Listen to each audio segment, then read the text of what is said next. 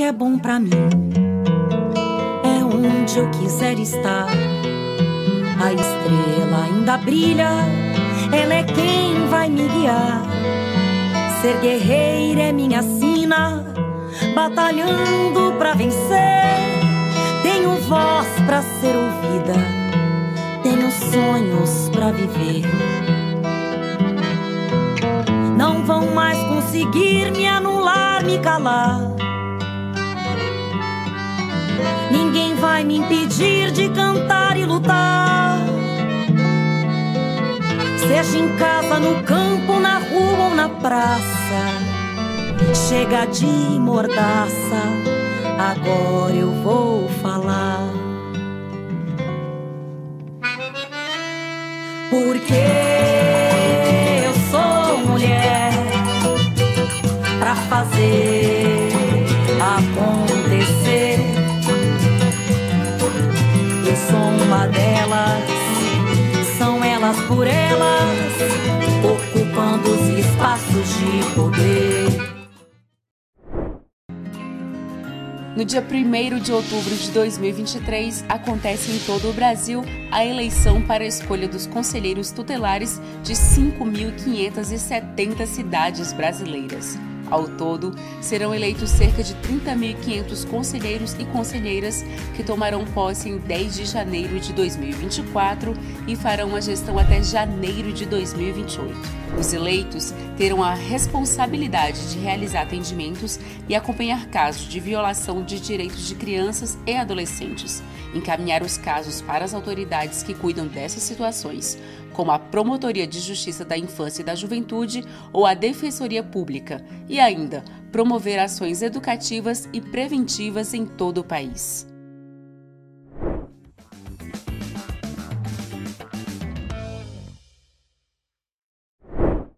Olá, meu nome é Daniele Rebelo, sou professora, fui conselheira tutelar aqui no meu município de Jacareí por três mandatos Sou mestra em Estado, Governo e Políticas Públicas pela Flaxo. Hoje quero convidar você para refletirmos um pouco sobre o Estatuto da Criança e do Adolescente e sobre as legislações que antecederam, é, por exemplo, o Código de Menores. É importante a gente saber um pouco da história para que a gente não, para que ela não se repita porque nós tivemos épocas de muita repressão, de muito descaso com a infância brasileira. Então, é importante a gente ter esse conhecimento. Trazendo então um pouco da nossa história, vamos começar falando sobre os séculos 18 e 19, quando então é, a gente tinha um período de transição para finalizar o processo de escravização de pessoas negras no Brasil e entrar no momento é, de abolição. Uh, também um período em que é, já havia os ensaios para a industrialização.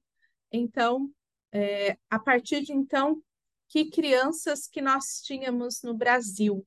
Nós tínhamos as crianças é, negras, filhas das pessoas escravizadas ou das pessoas alforriadas. Nós tínhamos é, crianças pobres, nós é, vindo das fazendas, indo para as vilas ou para os centros urbanos. Nós tínhamos também as crianças e adolescentes, filhas dos povos originários que viviam no Brasil. E, e aí, esse processo de sair lá das fazendas, onde o dono da fazenda cuidava de tudo, controlava tudo e fazia as leis, e as pessoas então saírem um pouco deste guarda-chuva, é, começa alguns, algumas situações sociais começam então a ficarem mais expostas na sociedade. E aí uma situação é, que começou a preocupar, no caso, a coroa portuguesa, porque ainda a gente não estava no período de república, era é, o número de crianças enjeitadas. né, o que a gente chama hoje de crianças abandonadas, então naquela época se chamava de crianças expostas ou crianças enjeitadas. E aí, é, a primeira tentativa de se cuidar dessa infância foi através da roda dos expostos. É, eu acho que muitas pessoas já ouviram falar da roda dos expostos, e é, é triste saber que até 1950 a gente, é, a gente ainda tinha a Roda dos Expostos no Brasil. É, a Roda dos Expostos de São Paulo foi encerrada nesse ano de 1950. E, e como que funcionava essa Roda dos Expostos? Ah, as crianças é, que não eram é, bem-vindas nas suas casas é, por situações de pobreza ou por situações de, de mais diversas, de relacionamentos fora do casamento e crianças, enfim, que não eram aceitas naquela família, logo que nascessem, eram colocadas nessas rodas dos expostos. As rodas eram geralmente colocadas em, em santas casas e era uma roda mesmo no muro e aí a pessoa colocava a criança e tocava um sininho e aí vinha alguém para retirar aquela criança. É uma situação é, triste de relatar, desagradável, mas a necessidade de se criar essa roda foi que nessa época que eu relatei, muitas crianças eram realmente é, deixadas às vezes no caminho. É uma situação triste, por exemplo, era das crianças é, que nasciam a partir da lei do ventre livre, porque é, as pessoas, as mães ainda eram escravizadas, e se nascia uma criança livre e a mãe era escravizada, o que fazer com elas? Então, muitas vezes acontecia situações tristes de donos de fazendas é, obrigar essas mães a deixarem essas crianças, uma vez que ele não tinha a obrigação de cuidar, é, de alimentar mas várias eram, eram as razões das crianças nas rodas, e mas principalmente a, a situação de pobreza. E quando eu estava pesquisando sobre a roda dos expostos, é, um dos pesquisadores que avançou muito nisso é o professor Venâncio, e ele dizia que não se tem muitos relatos sobre as razões das pessoas colocarem os filhos nas rodas, porque a vida do povo não interessava, é, a vida do povo, a vida das mulheres, a vida das, das crianças, muito menos é, interessava é, para os poderes da época, então havia poucos relatos sobre a vida do povo. É, o povo só era citado é, quando havia alguma ameaça de, de rebeldia, alguma ameaça de, de questionamento por parte do povo é, pelo sistema que acontecia na época. Enfim, a partir então de 1920, é, começa-se então a criar algumas é, outras legislações para cuidar é, da situação de crianças e adolescentes. E aí é que se tem o termo menor, e menor, quem que eram os menores? Eram essas crianças, essas crianças é, que vieram da escravização de pessoas negras, as crianças pobres que foram para as vilas, para os centros urbanos com suas mães para sobreviver, crianças enjeitadas da roda dos expostos. Então, esse termo menor é pejorativo e, e nós que atuamos na área da criança e do adolescente abominamos que esse termo ainda continue sendo usado, porque ele me, meio que classifica é, criança e adolescente é aquela limpinha, bonita, que vai na escola, que é filha é, de pessoas privilegiadas ou de pessoas que, que têm trabalho, que moram nos condomínios, e a criança e o menor é a criança da periferia, a criança negra, é a criança pobre. Então, é, para nós que estamos aqui, que trabalhamos no, na defesa dos direitos da criança e do adolescente, para nós, todas as crianças, todos os adolescentes são é, pessoas em desenvolvimento e sujeitos de todos os direitos, não importa se são ricas, se são pobres, se moram em, em bairros nobres, em condomínios ou em periferias. Então, não devemos mais usar esse termo menor. Na aula anterior, nós vimos um pouco é, sobre como que foram constituídas as legislações em favor da criança e do adolescente no Brasil, trazendo um pouco é, do Brasil colônia, república, até chegar no Código de Menores. E começamos também a falar sobre o processo que culminou na colocação do artigo 227 da Constituição Federal, que favorece crianças e adolescentes do Brasil.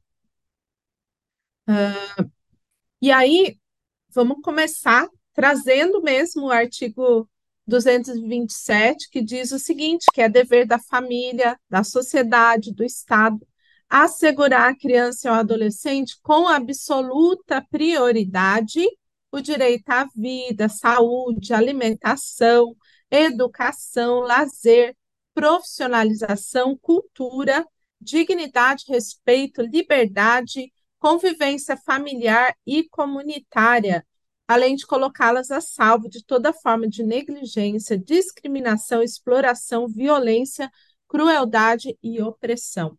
Então, todo aquele trabalho que foi feito com aqueles grupos que nós falamos, criança e constituinte, criança é, prioridade absoluta, é, o trabalho que foi feito é, trouxe, então, para a Constituição este artigo que faz da criança e do adolescente formalmente cidadãos e cidadãs é, do Brasil.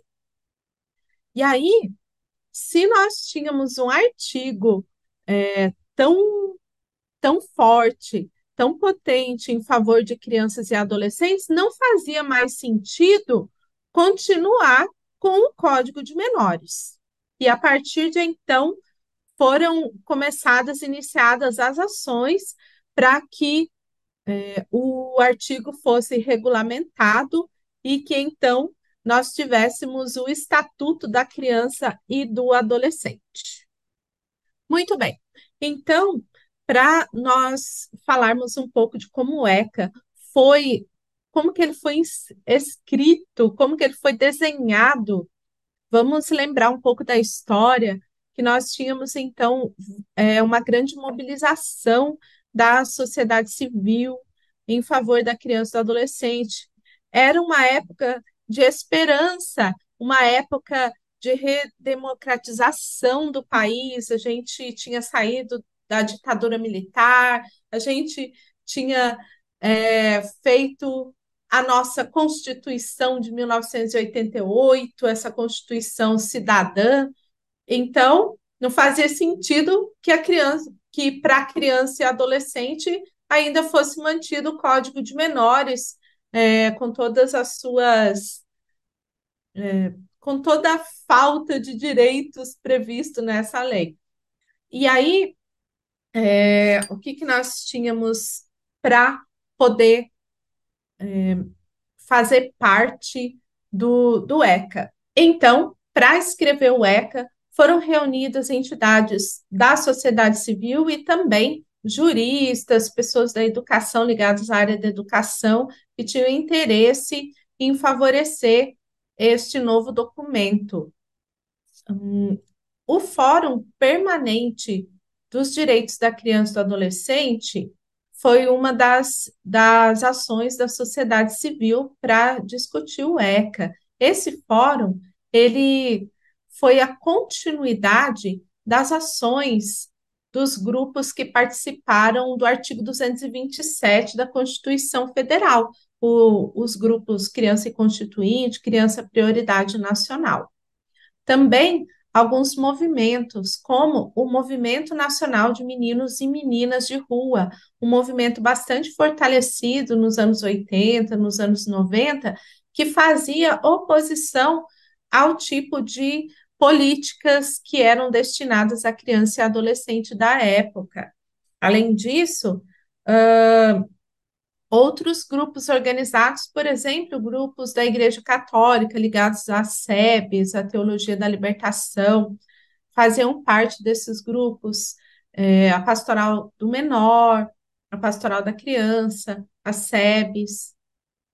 E, e aí, com todas esses, com todas essas pessoas, se constituiu uma equipe de redação do Estatuto da Criança e do Adolescente. É muito interessante de é, trazer para a memória que o Estatuto foi aprovado é, na Câmara Federal, mas também foi aprovado pelas crianças e adolescentes é, através, então, do Encontro Nacional dos Meninos e Meninas de Rua, que, que contava com crianças e adolescentes do Brasil inteiro e até alguns da América Latina. E aí, é, o que, que o ECA traz de diferente do Código de Menores?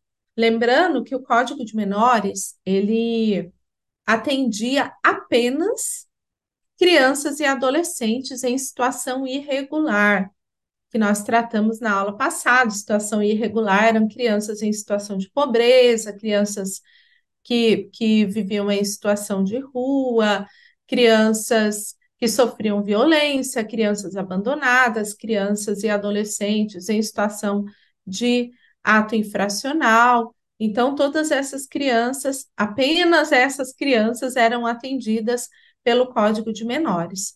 Além disso, o Código de Menores não previa direitos para as crianças e adolescentes, conforme nós temos hoje no, no ECA. Hum, outra coisa, é, para contrapor a doutrina da situação irregular apresentada pelo Código de Menores, o ECA traz a doutrina da proteção integral. Então, nos diversos artigos do ECA, nós temos que criança e adolescente é prioridade absoluta e deve ter atendimento prioritário nas diversas situações que se apresentarem é, em situações é, de calamidades, em, em para atendimentos. É, também no orçamento público, a criança e o adolescente deve ser priorizada. Por quê?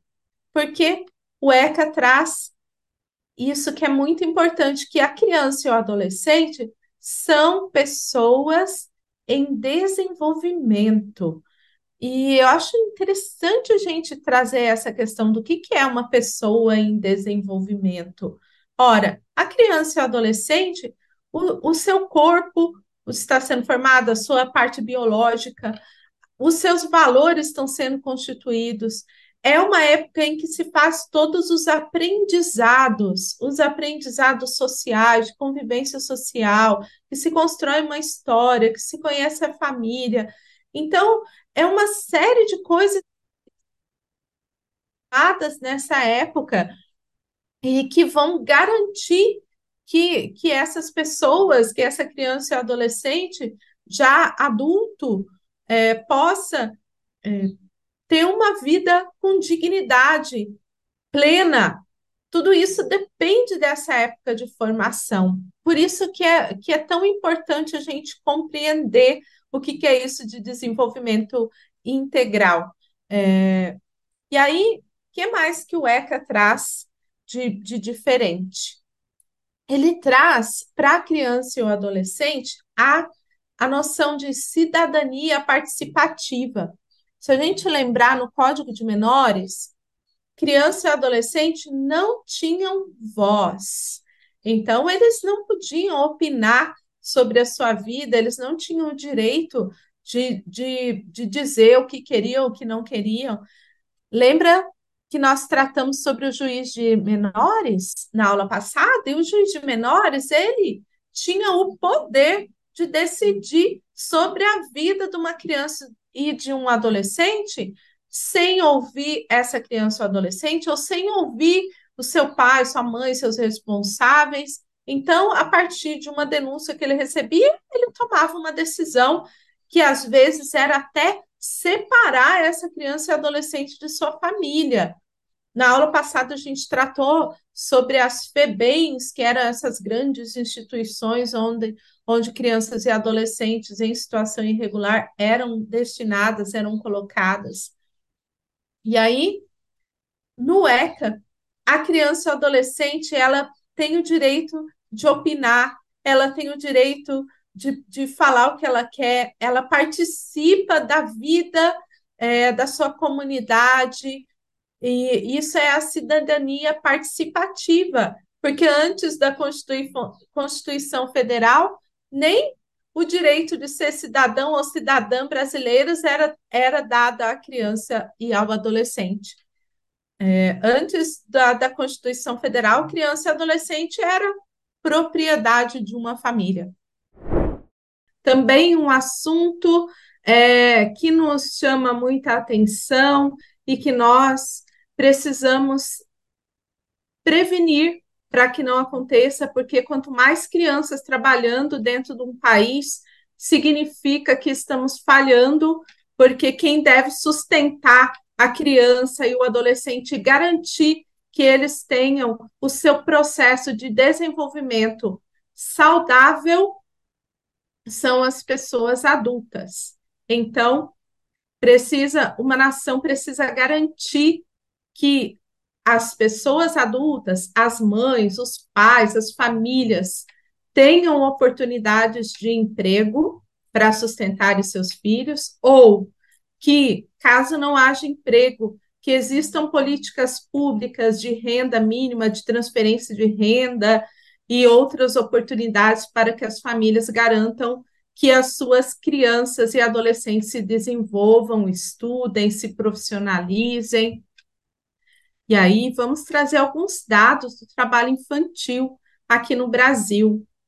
É, dados da Unicef indicam que antes da pandemia, quase 2 milhões de crianças e adolescentes brasileiros estavam em situação de trabalho infantil. E esses números podem ter aumentado é, com a pandemia. Só nos meses de abril e maio de 2023, quando foram feitas ações fortes por conta da chegada do dia 12 de junho, que é o Dia Mundial de Combate ao Trabalho Infantil, então, só nesses meses de abril e maio de 2023, 345 crianças e adolescentes foram encontrados em trabalho infantil ou trabalho adolescente ilegal. Esses dois temas nós vamos nos aprofundar daqui a pouco é, sobre o que, que é o trabalho infantil e o trabalho adolescente ilegal.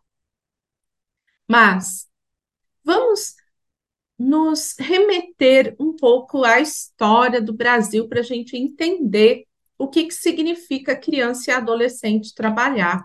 Crianças, adolescentes e suas famílias começaram a deixar a zona rural para virem para São Paulo e outras capitais, mas em especial São Paulo, a recém-industrializada São Paulo, em busca de sobrevivência.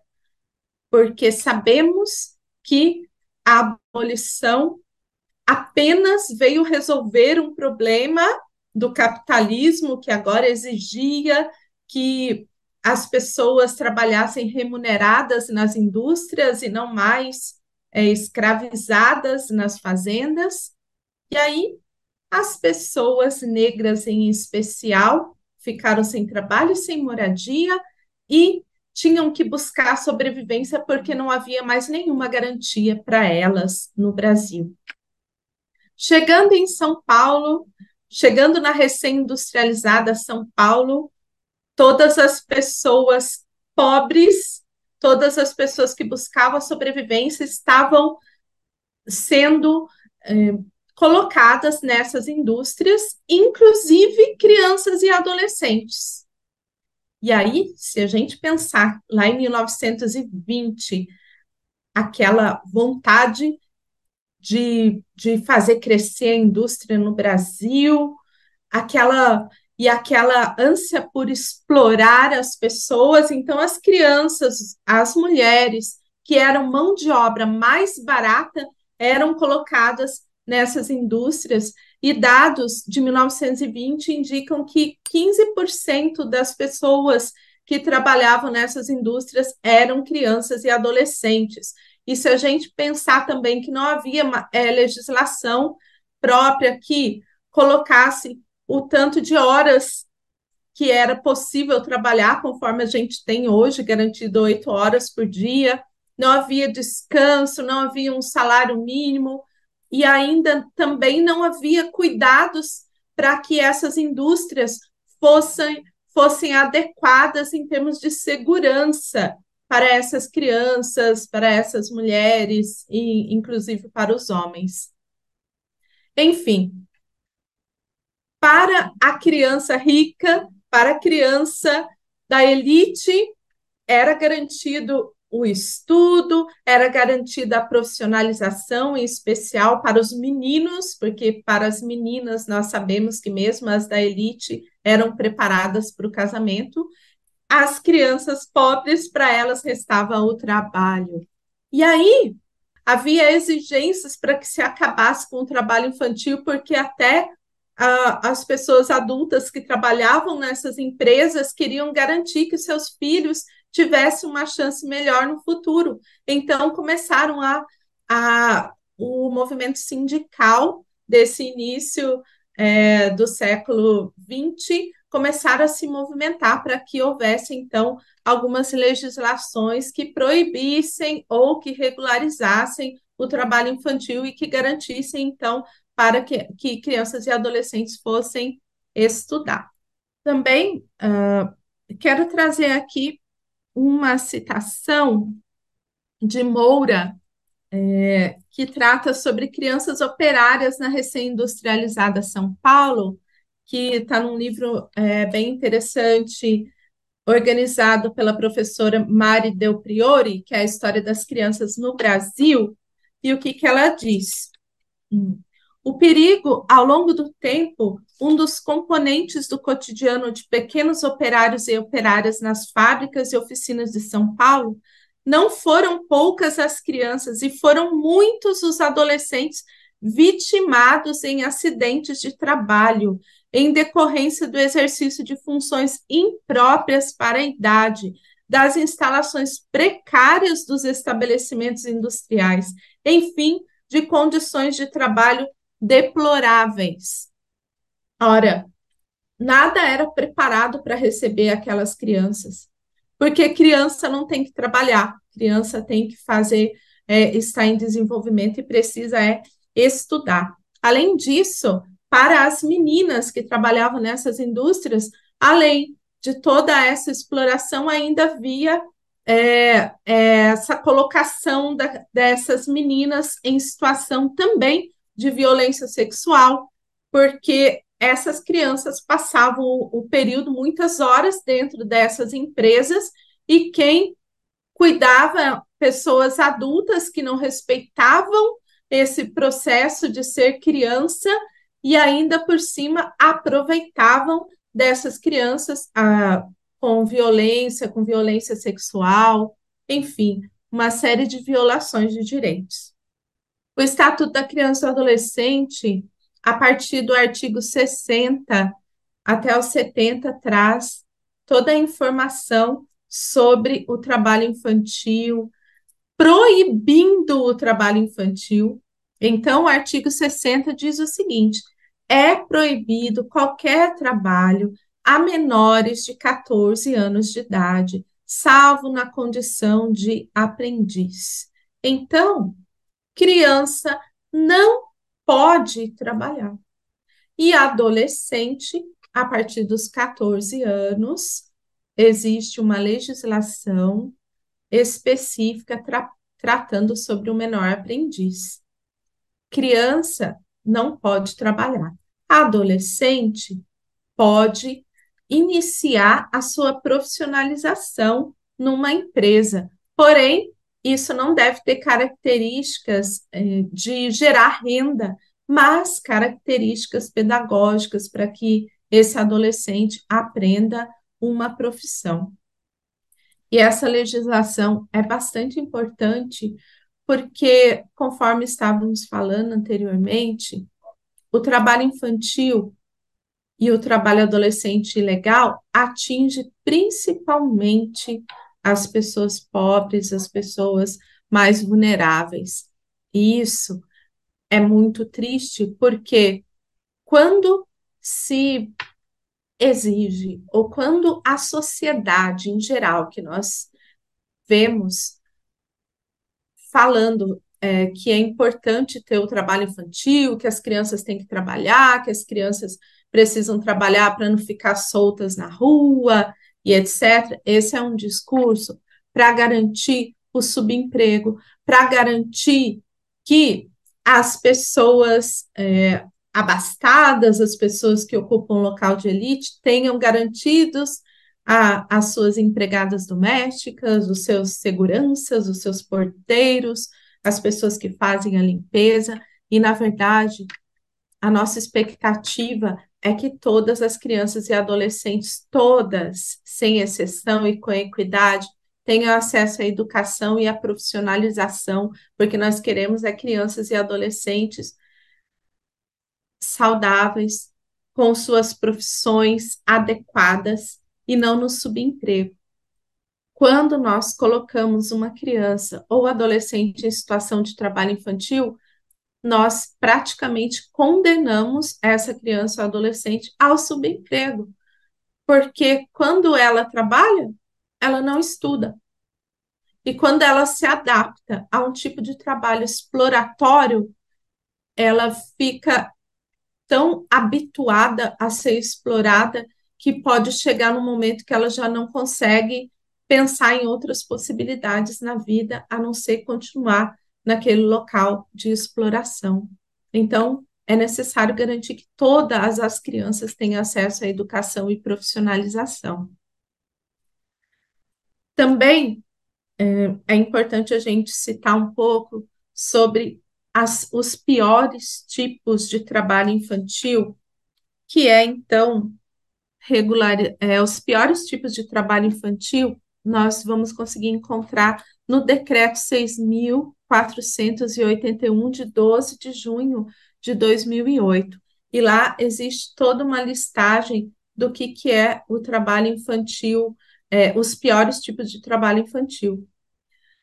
São muitos tipos, mas dentre eles, os trabalhos que, é, que acontecem em períodos noturnos, os trabalhos que podem afetar hum, um, a moral dessas crianças, trabalhos, por exemplo, com questões é, sexuais em boates, em locais onde se co comercializam se, ou se produzem revistas pornográficas, também trabalhos em indústrias que com produtos químicos, trabalho em mineração e também o tráfico, o tráfico é, de drogas é considerado um dos piores tipos de trabalho infantil. Aliás, todo trabalho infantil deve ser considerado pior, mas existe, existe essa listagem. E para as meninas, no caso, as meninas, elas geralmente são encontradas em trabalhos domésticos, e os meninos, geralmente, em trabalhos principalmente agrícolas. Então, 70% dos meninos encontrados em situação de trabalho infantil ou trabalho adolescente ilegal é na agricultura e as meninas no serviço doméstico. E hoje, então, trazendo um pouco da articulação da rede, do Conselho Tutelar, para combater e erradicar o trabalho infantil. Na aula passada, nós apresentamos um pouco sobre os tipos de trabalho infantil, falamos como que o trabalho infantil afeta o desenvolvimento integral de crianças e adolescentes. E tratamos também sobre como o trabalho infantil demonstra, ao mesmo tempo que expõe as desigualdades sociais dentro de um país, como também aprofunda e perpetua é, essas desigualdades na medida em que condena crianças e adolescentes que são explorados nesses trabalhos a é, chegarem à vida adulta no subemprego e uma vez que o trabalho infantil tira a oportunidade também da, da educação, da profissionalização, e uma vez que o trabalho infantil, que crianças que trabalham também ficam expostas a outros tipos de violações de direitos.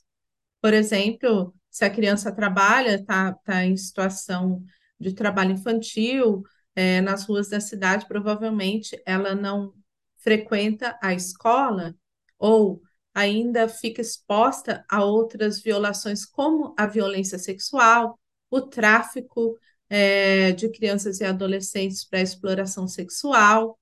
Hum, uma, uma situação também que, que é importante a gente ressaltar, que nós não tratamos na última aula, é que um, um dos piores tipos de trabalho infantil é é, a exploração de crianças e adolescentes no tráfico de drogas.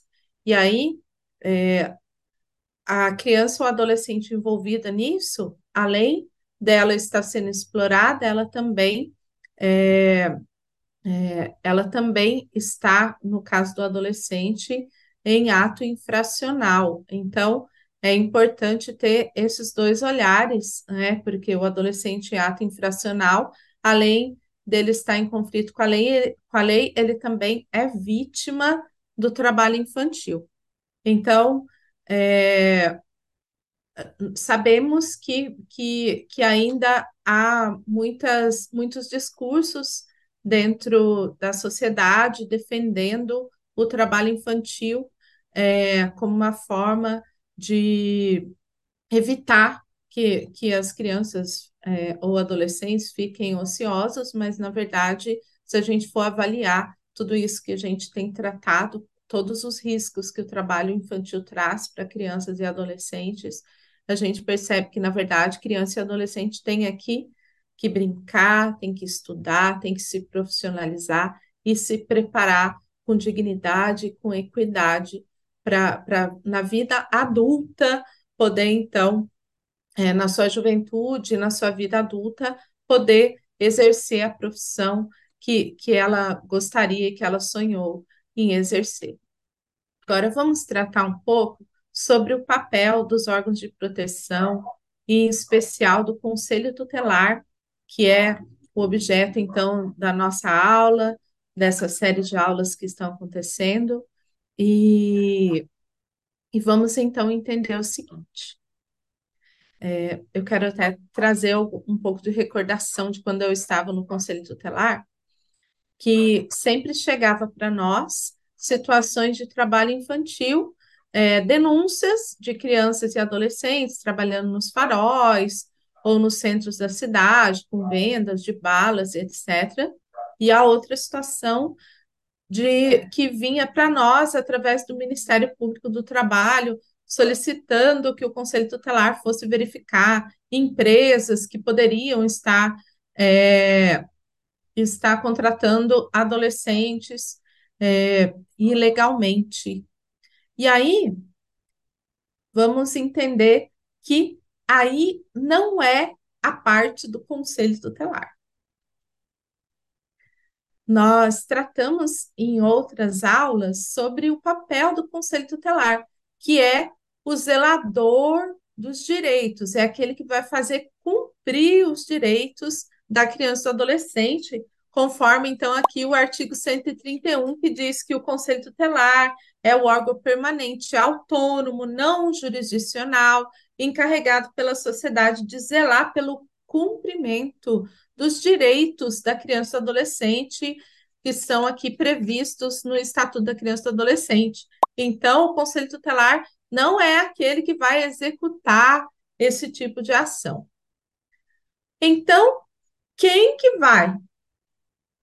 Lembrando que nos casos em que se tratar de empresas, empresas contratantes de pessoas, cabe ao fiscal do trabalho ou auditor do trabalho, né? Tem esses dois termos. A eles é que compete verificar nas empresas se está acontecendo situação de exploração do trabalho infantil. Hum, o fiscal do trabalho, o auditor, ele é preparado para essa função. É ele que sabe identificar é, verificar se o trabalho está sendo insalubre, penoso, verificar os documentos daquela empresa para ver se, aqua, se, aquele adolescente está é, com a sua carteira assinada, se ele está dentro da legislação. Lembra que o conselheiro tutelar, não, ele não é preparado para essa função, ele é uma pessoa da sociedade civil encarregada para zelar por, por esses direitos. Então, não é exigido dele que ele seja um auditor do trabalho, que ele tenha esse conhecimento da legislação do trabalho. Então, essa é a competência do, é, do auditor do trabalho. Inclusive, na aula passada, nós tratamos sobre é, 345 casos que no Brasil que foram encontrados entre os meses de abril e maio é, todos esses foram feitos através dos auditores do trabalho. Ah, eles é que, que identificaram. Ótimo. Então, agora vamos para outra situação que também sempre chegava para nós lá no Conselho Tutelar, através do Disque 100, através da população que ligava e dizia: olha, tem é, umas crianças aqui vendendo bala no farol, ou tem umas crianças aqui fazendo é, malabares, etc. Então, sempre chegava para nós essa denúncia. E assim como chega para os conselhos tutelares do Brasil inteiro, porque é, as pessoas entendem, ah, se é com criança e adolescente, vamos mandar para o conselho tutelar. E, e por isso que é importante a gente tratar sobre as atribuições de cada órgão para que não aconteça é, essas distorções do trabalho do Conselho Tutelar. Enfim, se chega então uma denúncia de crianças e adolescentes no centro da cidade fazendo trabalho infantil, vai caber então ao serviço de abordagem social ou serviço de abordagem de rua, que é que está previsto então é, na resolução 109 do Conselho Nacional de Assistência Social, ou seja, é uma prerrogativa dos órgãos de assistência social realizarem essa abordagem com crianças e adolescentes é, que estejam nas ruas em situação de trabalho infantil. É, então, é importante a gente ter isso em mente, é, porque essas pessoas da assistência social é, foram preparadas para fazerem esse tipo de abordagem. Então, é, eu me lembro que algumas vezes, quando a gente ainda não tinha ciência dessas resoluções, algumas coisas que o Conselho Tutelar vai adquirindo ao longo do tempo que, que, que está recebendo as capacitações e vai aprendendo, algumas situações em que nós, conselheiros, íamos no local e aí, é, ao invés de da gente conseguir resolver é, e a situação conforme é, preconiza o ECA, se colocava até as crianças mais em risco, porque é, criou-se é, na mente da sociedade essa, essa fala de que o conselho tutelar é o bicho-papão, é aquele que vai pegar as crianças, que vai levar para o abrigo, que, e etc. Então, quando a gente chegava em alguns locais, as crianças saíam correndo, saíam correndo para o meio da rua, e aí se colocava também em risco aquelas crianças. Por isso que é importante que cada um cumpra bem o seu papel para que não se coloque mais em risco. Inclusive, falando sobre isso, é, eu me lembro de uma situação que aconteceu recentemente no Brasil, acho que foi o mês passado, de, de duas crianças que, que, que pularam uma janela é, elas estavam sozinhas em, em casa, estavam em situação de abandono, e aí, quando viram o conselho tutelar chegando, elas é, pularam a janela e, e se machucaram, e foi uma situação bem desagradável. Então, é, duas coisas para a gente refletir: que cada um cumpra bem o seu papel, e segundo, que se, que se fale mais sobre a atuação de cada órgão, porque o Conselho Tutelar é um órgão assim é, com muitas é, que, que as pessoas ainda têm muita dificuldade de, de compreender a atribuição do, do, do Conselho Tutelar. E aí é, cria-se essa esse esse monstro que é o Conselho Tutelar, que pega as crianças das pessoas, que vai. Então, na verdade, o Conselho Tutelar ele precisa ser olhado como esse órgão é que protege, que, que, que cuida, que zela é, dos direitos dessas crianças. E aí, é, talvez é, essa confusão venha ainda por resquícios do Código de Menores, que é a legislação que existia no Brasil antes do Estatuto da Criança e do Adolescente, e aí tinha lá o papel do juiz de menores e o comissário de menores, que tinha assim essa função mais punitiva, essa função é, que, que visava principalmente atender aquelas crianças e adolescentes que à época eram chamados de menores. Se foram esgotadas todas as possibilidades e, de fato, a criança ou adolescente teve que ir para o acolhimento, mesmo assim, a família dessa criança ou adolescente continua sendo acompanhada pela rede de proteção. Isso é o correto que deve acontecer. A família deve continuar sendo acompanhada, a criança ou adolescente deve receber a visita de familiares contanto que não seja aquele que violou, é, dependendo do tipo da violência, mas é importante manter os vínculos familiares, mesmo estando a criança ou adolescente na situação de acolhimento. Isso também é, é uma coisa importante que o ECA traz. Nós, quando nós tratamos sobre a evolução da legislação, nós também apresentamos que o, o Estatuto da Criança e do Adolescente ele traz a novidade da municipalização dos serviços que são ofertados para a criança e o adolescente. Então, o ideal é que todos os municípios tenham um serviço de acolhimento institucional, porque isso vai garantir maior acesso da família daquela criança ou adolescente a ela. Está ali perto, é possível promover essas visitas, esses encontros, que, havendo a família aceitado é, fazer algumas modificações naquilo que violava o direito da criança e do adolescente, é possível a criança ou adolescente retornar para a sua família. Isso é muito importante, porque isso vai garantir a ela esse desenvolvimento que, que, é, que só vai conseguir ser integral se for no seio de uma família.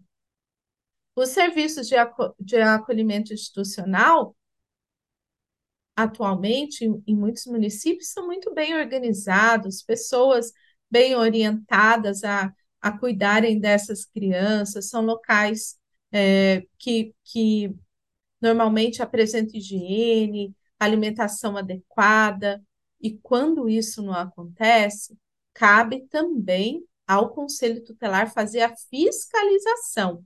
E para garantir que se mantenha um atendimento adequado à criança e adolescente, o, as fiscalizações devem ser periódicas pelo Conselho Tutelar, pelo Poder Judiciário, pela Promotoria de Justiça.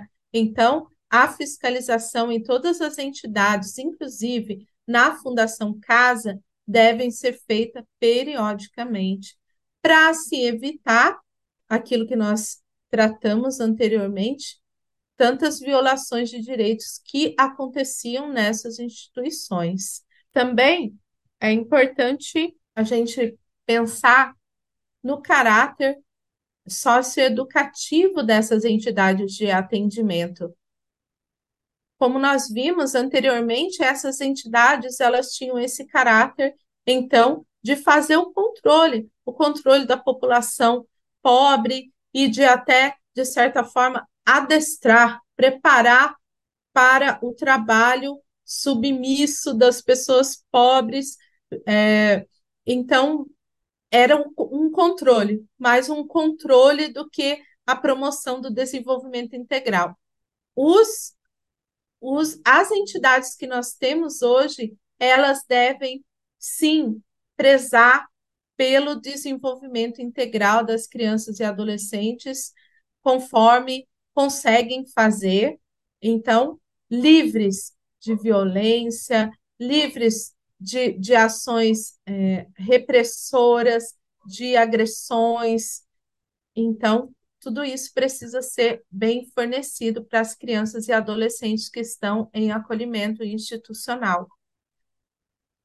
As instituições de antigamente eram as crianças e adolescentes todas juntas, num número grande, a, a falta de higiene era grande, havia situações de espancamentos e de violência sexual, e tudo isso nós não podemos mais permitir que aconteça para as nossas crianças e adolescentes, sendo importante, então, é, garantir, primeiro, que elas não sejam colocadas em instituições, mas, se elas forem, que as instituições sejam locais onde minimamente ela vai conseguir se desenvolver, mesmo diante do sofrimento de estar distante da sua família. É importante a gente entender que a criança e o adolescente que sofrem violência, nas famílias em que o contexto da violência foi banalizado, de certa forma, é também uma forma delas se relacionarem. Então, muitas vezes, por mais violento, por mais violador que seja uma casa, um lar, a maioria das crianças e adolescentes prefeririam ficar lá com a sua família. Então, por mais difícil que seja para elas, o rompimento é ainda pior. Então, nós precisamos muito garantir que nossas crianças e adolescentes continuem vivendo no seio das suas famílias, com as suas comunidades. Falar um pouco também sobre a questão da Fundação Casa. Também é, a medida de internação de adolescentes em conflito com a lei é colocada como excepcional. Nós temos diversas outras medidas de proteção que antecedem a colocação em internação. Nós temos a medida de de advertência, de prestação de serviços à comunidade, de liberdade assistida e de semi-liberdade e, por último, de internação. Porém, infelizmente, a maioria dos adolescentes em conflito com a lei, até para novamente atender o anseio de parte da sociedade que quer ver a criança, quer ver o adolescente é, sendo punido e não sendo preparado para ser sujeito e cidadão de direitos, ainda é, preferem e cobrem aço, cobram ações para que eles sejam colocados em medidas de internação. Porém, para o adolescente em conflito com a lei, um, a educação adequada, o acompanhamento adequado pode garantir para ele muito mais dignidade do que uma medida de internação. Nós estamos chegando aqui ao final da nossa aula e antes de terminar, quero falar com vocês, mulheres, companheiras que, que acompanharam essa série de aulas sobre o Conselho Tutelar. O Conselho Tutelar é um órgão muito importante, é um órgão que representa a sociedade civil, é um grande ganho que o ECA trouxe para nós em garantir que os direitos da criança e do adolescente acontecessem e fossem fiscalizados e que fossem garantidos através desse papel zelador do, do Conselho Tutelar. E nós não podemos permitir distorções do Conselho Tutelar, nós não podemos permitir que pessoas que não estão de fato comprometidas com o estatuto da criança e o adolescente se tornem conselheiros tutelares. Então, nós temos conselheiros tutelares ou candidatos e candidatas a conselho tutelar que são a favor da re redução da maioridade penal. E nós não podemos permitir essas distorções. Uma pessoa que quer ser conselheira ou conselheira tutelar tem que respeitar, primeiro, toda a diversidade de famílias que nós temos hoje. A diversidade religiosa, porque dentro do conselho tutelar não existe religião, nós temos se a pessoa é conselheira tutelar e é de uma religião cristã, católica, por exemplo, ela tem que saber que ela vai ter que garantir para aquele adolescente o direito dele de praticar a sua religião de candomblé, a sua, sua religião afro. Então, tantas situações que nós precisamos observar quando nós formos escolher em quem vamos votar para o Conselho Tutelar mas vamos votar. Vamos votar com muita consciência no dia 1 de outubro, das 8 às 17, em todos os municípios do Brasil. Nós vamos escolher quem serão as pessoas que nos próximos quatro anos vão zelar pelos direitos de crianças e adolescentes do nosso município. Vamos votar com consciência e vamos votar porque não é obrigatório votar, mas nós que somos mulheres conscientes e que estamos aqui nos formando, vamos lá votar como exercício da nossa cidadania. Muito obrigada. Os conselhos tutelares são importantes equipamentos municipais de cuidado e proteção às crianças. Conheça os candidatos e candidatas a conselheiro tutelar em sua região e não deixe de votar no dia 1 de outubro. Não esqueça de compartilhar as aulas do TV Elas por Elas Formação com as suas companheiras. É de segunda a sexta-feira, sempre às 4 horas da tarde, aqui na TVPT. Reveja esta e outras aulas na playlist TV Elas por Elas Formação, no canal da TV PT no YouTube ou em formato de podcast no Spotify.